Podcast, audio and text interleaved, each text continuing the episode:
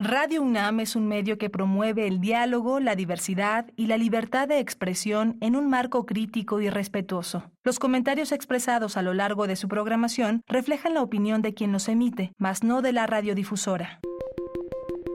Hipócrates 2.0 Nutrición. Bioética. Estrés. Vacunación. Salud. El Programa Universitario de Investigación en Salud y Radio UNAM presentan Hipócrates 2.0. Investigación y vanguardia en salud.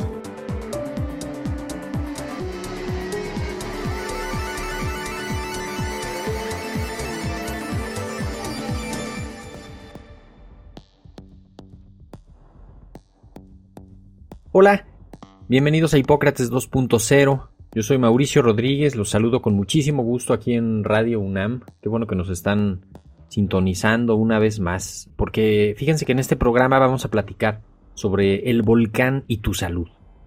En las últimas semanas hemos visto un aumento en la actividad volcánica del Popocatépetl. Hemos sido testigos también de una avalancha de información, algo de desinformación relacionada con todo el tema de la actividad volcánica. Entre tanta información, pues quisimos destacar algunos de los aspectos más importantes sobre el impacto de la actividad volcánica en la salud. Así que nos dimos a la tarea de recabar algunas preguntas, buscar las preguntas más frecuentes y ponerlas aquí para que ustedes tengan esa información, adviertan riesgos, administren riesgos eh, y entre todos nos, nos ayudemos, eh, como lo hemos hecho en algunas situaciones de emergencia previas. Así que pues sin mayor preámbulo, comenzamos. ¿Cuáles son los posibles riesgos para la salud relacionados con la actividad volcánica? Eh, quizá lo primero es poner eh, en contexto que un fenómeno como este es, es altamente complejo, es dinámico, cambia de un momento a otro no solo implica riesgos para la salud, implica algunos otros riesgos, pero pues los que nos ocupan en esta serie son los riesgos a la salud. Lo más obvio, lo más evidente es la, salida de ceniza, que es roca pulverizada, la ceniza del volcán, algunos otros elementos que la pueden acompañar, la, expulsión de material incandescente, de lava, de rocas ardiendo, pero también acompañando a todo eso puede haber eh, salida de gases que sean nocivos también para la salud, puede salir vapor de agua y se pueden generar eh, algunos riesgos asociados a todo lo que está lo que está ocurriendo, ¿no? Desde luego, pues los daños directos serían eh, lo que nos puede hacer la, ceniza en el cuerpo, algunos de los gases que están, que están saliendo, eh, desde luego las quemaduras por algún material con el que se pudiera tener contacto, eh, pero también vale la pena reflexionar sobre los daños indirectos que pues a veces pueden ser más que los daños directos, ¿no? El, ejemplo claro de la pandemia de COVID es que pues propiamente había un daño bien localizado por la enfermedad, pero vimos que todo lo que ocurrió durante la pandemia provocó daños indirectos eh, igualmente desastrosos. Entonces advertimos algunos de los daños indirectos que pues pudieran ser accidentes, quemaduras, eh, pueden ocurrir deslaves, incendios, inundaciones, interrupción del suministro eléctrico, contaminación de fuentes de agua, ¿no? que sería así como la afectación, sobre todo en las comunidades más cercanas al, sitio del, donde está ocurriendo ¿no? la, erupción, todas las comunidades aledañas al volcán y desde luego, pues quien esté más cerca estará en mayor riesgo. Esto no quita que a la distancia también va a haber implicaciones de otro tipo y también afectaciones por lo mismo que está ocurriendo en esa región. ¿no? Eh, lo más probable es que se interrumpan los servicios de salud, se limite el acceso a las acciones de diagnóstico, tratamiento, prevención y esto puede ser muy importante porque pues, se tiene que garantizar eh, el acceso a los medicamentos para controlar enfermedades, eh, control y seguimiento del embarazo, atención de los partos, eh, identificación de las emergencias quirúrgicas, tener toda esta capacidad de responder a eso. Eh, también puede haber algunos problemas asociados a las concentraciones de personas en albergues temporales. Sobre todo, insisto, las comunidades más cercanas que están en mayor riesgo, que sí tienen que evacuar, tienen que irse a albergues temporales, ahí hay riesgos eh, que surgen en ese momento. Muchos de ellos eh, que son pues asociados a infecciones, contaminación del agua o de las fuentes de agua, eh, de los alimentos, epidemias que pudiera haber dentro de los campamentos o los sitios donde se esté concentrando las personas.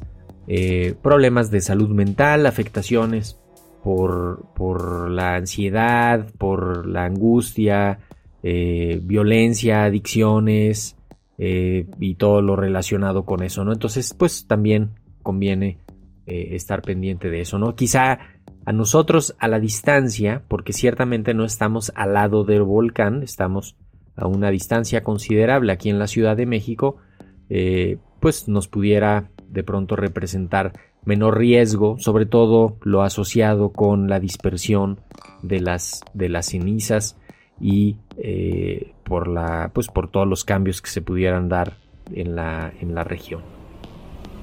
¿Quiénes se encuentran en mayor riesgo ante la actividad volcánica? Bueno, como lo, como lo decía ah, en la parte previa, el mayor riesgo está en lo más cercano, y la situación es además muy cambiante.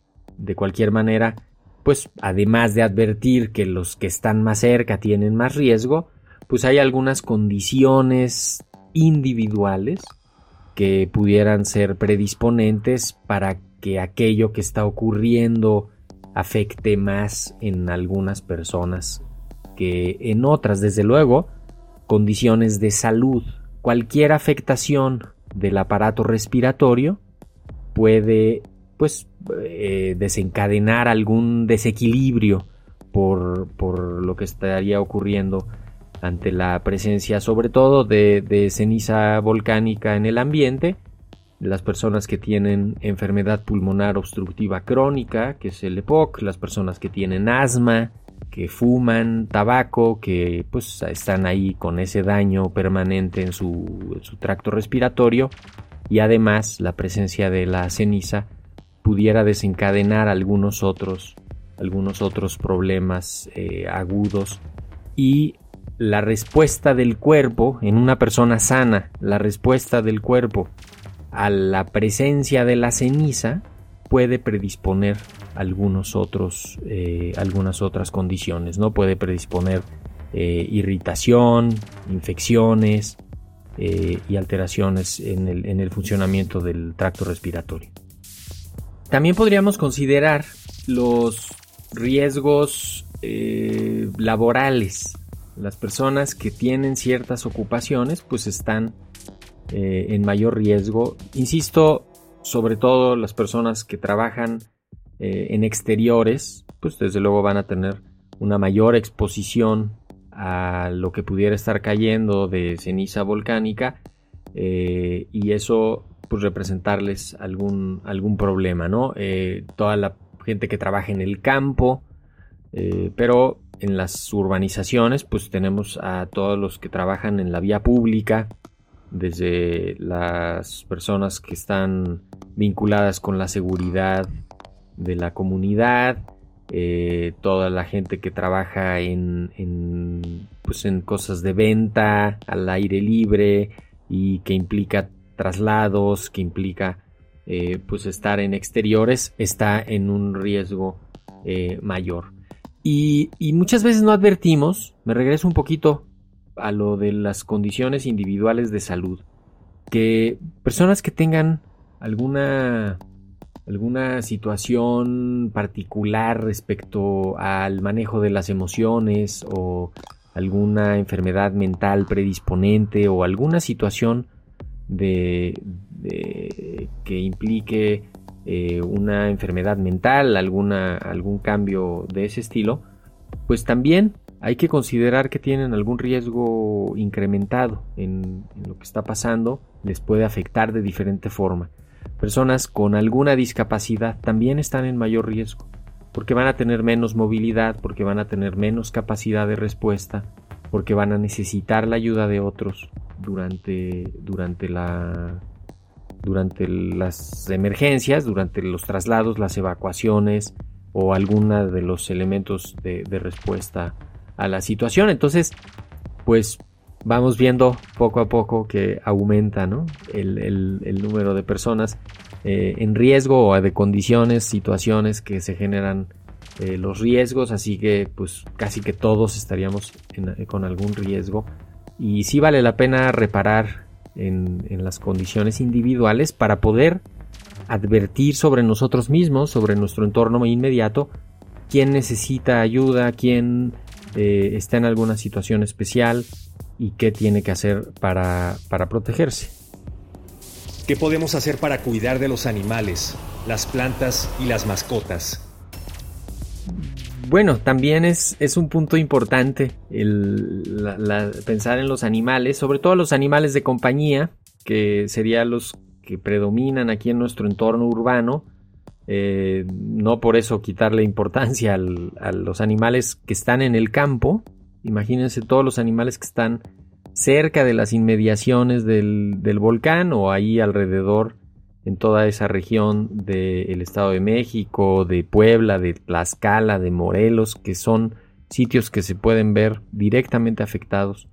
Eh, los animales tienen que protegerse, sus alimentos, su agua, eh, y debe de, pues, de procurarse eh, garantizar su cuidado y evitar que estén expuestos a la ceniza, a los gases, etcétera, ¿no? Entonces, cuando ya pensamos en los animales que estén más cerca de, las personas, en las mascotas, pues también habría que considerar que cuando haya mayor actividad volcánica en esa zona, cuando haya presencia de ceniza, eh, pues que no caiga sobre sus alimentos, sobre su agua, que no estén mucho tiempo en el exterior, en, los patios, en los jardines.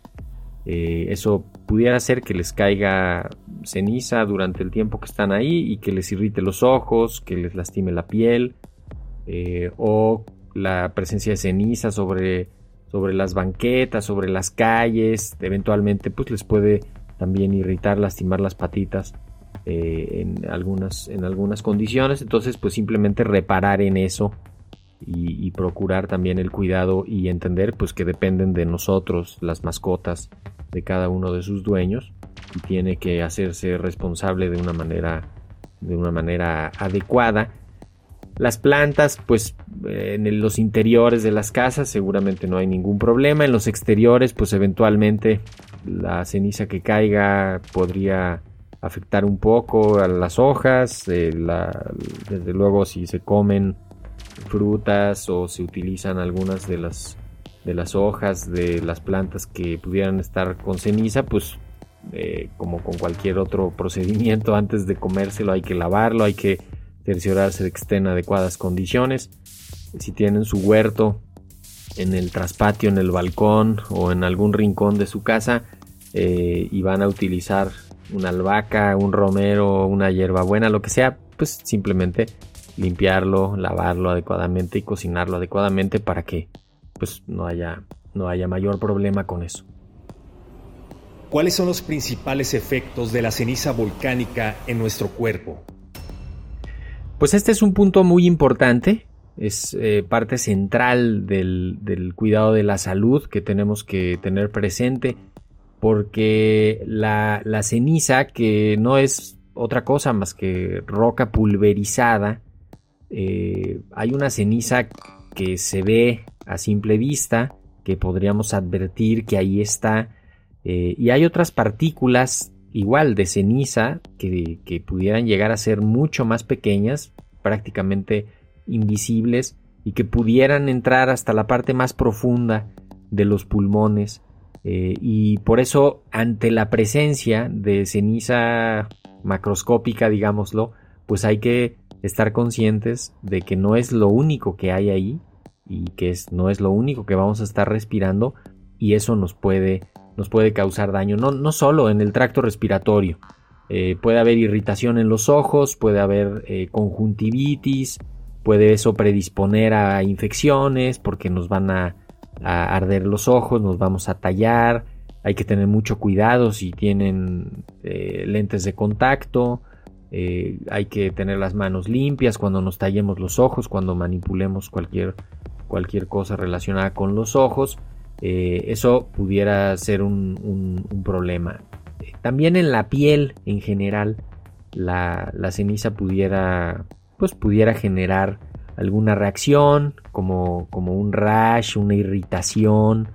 Eh, para esto se recomienda eh, utilizar eh, mangas largas, evitar la exposición a, la ceniza así directa, sobre todo cuando se sepa que está habiendo una mayor actividad volcánica en esa, en esa zona, que es pues cuando el viento va hacia esa parte de donde uno pudiera estar, ¿no?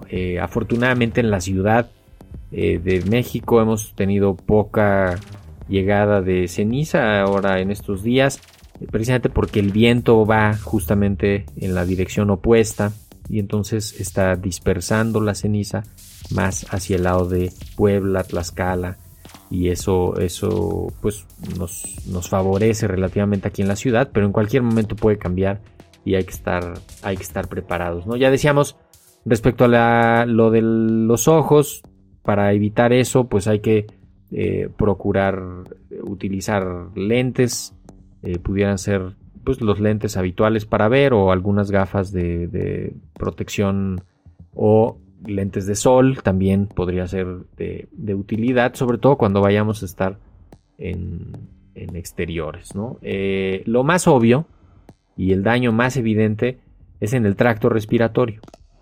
En el tracto respiratorio hay una afectación directa por la presencia de la ceniza y hay una afectación, digamos, secundaria por todos los cambios que se están provocando ante la presencia. ¿no? Entonces puede eh, predisponer a, reacciones, a infecciones que ocurran unos días después o que no estén completamente vinculados, fácilmente identificable ¿no? Eh, la correlación pero que también estaría, estaría relacionado. Entonces eh, puede haber irritación en la nariz, nariz tapada, eh, congestión nasal que se sienta, pesadez así en la, en, la cabeza, eh, puede haber irritación de la garganta, de la tráquea, de los bronquios, de los bronquiolos, ¿no? Todo esto pues traería faringitis, traqueitis, bronquitis, bronquiolitis.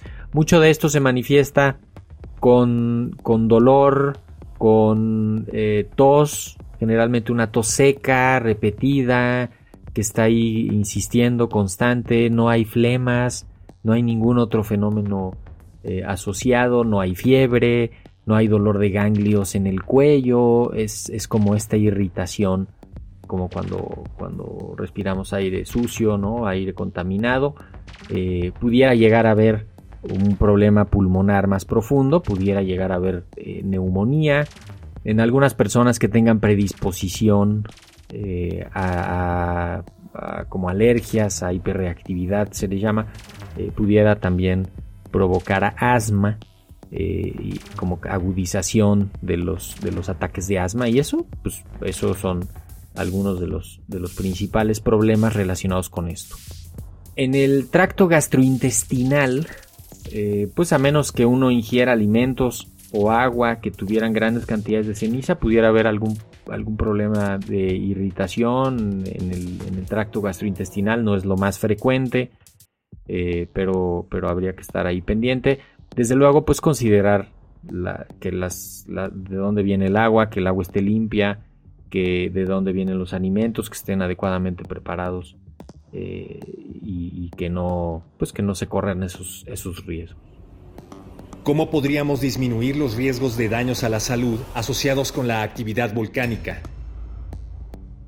ya lo, hemos estado mencionando, pero vale la pena ponerlo a manera de resumen. Eh, cuando identificamos los riesgos, podemos apuntalar y hacer acciones para, para evitarlos. Eh, desde luego, para evitar los daños en el tracto respiratorio, eh, pues lo más conveniente es utilizar un, un, cubrebocas, sobre todo un cubrebocas de alta eficiencia, ¿no? De los que, de los que tienen eh, una calidad en su material que funciona mejor para filtrar las partículas que se están, que se están respirando, ¿no? Eh, aquí, aquí habrá un paréntesis para hacer una reflexión sobre, pues, sobre uno de los, de los legados positivos de lo que nos pasó durante la pandemia, ¿no? Estamos, eh, estamos más familiarizados con, el, con la información de los riesgos, para empezar, estamos mucho más familiarizados con, el uso de los cubrebocas. Sabemos los materiales, eh, seguramente todos tenemos uno, dos o tres o más en casa, en cualquier cajón. Y si no, sabemos dónde los venden, sabemos de qué tipos son. Eh, algunos de tela de tres capas, los KN95, los N95, los FPP2, este, sabemos cuáles son los de alta eficiencia, ¿no? Este, cuáles son los que menos protegen. Eso, no, eso, es, eso es algo muy bueno que aprendimos durante la pandemia.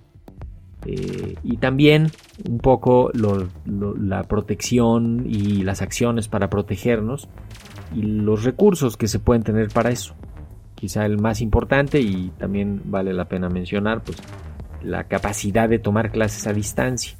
Eh, escuchamos que en varias comunidades del estado de, Puebla, de Tlaxcala, seguramente algunas comunidades también del estado de México y de toda esa zona eh, que está afectada ahorita, mandan a clases a distancia, los alumnos trabajan a distancia con los profesores para no salir a los patios, para no ir a las escuelas, para no tener ese riesgo.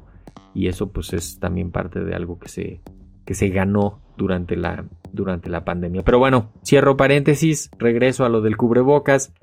Cubrebocas de alta eficiencia, sobre todo al estar en exteriores. Eh, tratar de restringir la exposición al, aire contaminado, al aire que pudiera tener ceniza. Eh, evitar hacer actividades físicas vigorosas al aire libre eh, para, para que no haya pues ese riesgo de estar respirando mucho. Cuando uno está agitado y respira mucho, entra y sale mucho aire, se seca el tracto respiratorio y es más difícil que se quede atrapadas las partículas que están entrando porque la capa de moco que está en, todo, recubriendo todo el interior de la mucosa del tracto respiratorio pues se, se hace más delgada, se seca en algunas partes y es más fácil que entre y haga daño lo que está lo que se está respirando. Entonces, les decía, no solo son las partículas grandotas que se pueden ver, sino otras partículas más chiquitas que pudieran entrar más al fondo y, causar un poquito más de, de, lesión o daño a nivel más profundo. Eh, el cubrebocas, usarlo adecuadamente, eh, se puede quitar momentáneamente en algunos reposos o algo así, pero pues mientras estuviera eh, en la exposición, utilizarlo. Eh, lo de las, ya decíamos también, lo de los lentes de protección, gafas de sol, lentes de seguridad, lentes de ver, lo que sea, eso también puede, puede funcionar. También podría ser que, que funcionen eh, para evitar contacto con la piel, las mangas largas, utilizar mangas largas cuando se va a hacer alguna actividad en exteriores eh, sobre todo en los lugares donde esté habiendo mayor, mayor caída de, ceniza o en el momento que está haciendo más la, caída de la ceniza. ¿no? Eso, eso, es, eso es importante. Desde luego estar pendientes de la, de la información local, de los avisos de protección civil, eh, tener cuidado para no ser parte de la infodemia, eh, evitar difundir información que no esté verificada, que sea de una fuente dudosa o que pudiera herir la susceptibilidad de alguien, ¿no? Eh, algunas imágenes así con, con pues que, que, pudieran asustar al, a quien lo está viendo. También eso no contribuye al, al, manejo de la situación. Estar pendiente de quién necesita ayuda, eh, cuidarnos entre todos. en caso de pues de que haya mayor actividad hacia esta parte del volcán, hacia este lado del valle, eh, pues también estar, estar pendientes. ¿no? En Ciudad de México, lo más, lo más afectado habitualmente cuando hay actividad del Popocatépetl es pues toda la zona del, sureste de la ciudad, eh, eh, las, las, alcaldías de pues seguramente Iztapalapa, Tláhuac, Xochimilco, algo de Tlalpan, Magdalena Contreras, una parte de Coyoacán, que son eh, pues las, las, zonas donde, donde está más, eh, más cerca, por decirlo de alguna manera, y pudiera haber ahí algún riesgo adicional. No es necesario estar tomando vitaminas, eh, haciendo alguna acción adicional. controlen sus enfermedades, hagan su actividad física regular, coman frutas y verduras, eviten alimentos eh, altos en calorías, de poco aporte nutricional eh, y básicamente pues estar pendientes de la situación y, esperamos que pues se regularice, disminuya un poco eh, y, pase lo que tenga que pasar, pues estar todos preparados y, saber qué hacer. Ese fue el, el objetivo de este programa, esperamos haberlo cumplido y esperamos que nos acompañen la próxima semana. Yo soy Mauricio Rodríguez, esto fue Hipócrates 2.0. Hasta la próxima, quédense por lo pronto en Radio UNAM. Muchísimas gracias. Agradecemos al doctor Samuel Ponce de León, coordinador del Programa Universitario de Investigación en Salud y coordinador académico de esta serie el Programa Universitario de Investigación en Salud y Radio UNAM agradecen tu escucha. Te esperamos la siguiente semana para platicar sobre lo último en materia de salud e investigación en Hipócrates 2.0. Investigación y vanguardia en salud. Se despiden de ti en la producción Patti Gamboa, Héctor Castañeda y Alejandra Gómez. Hipócrates 2.0. Radio UNAM. Experiencia sonora.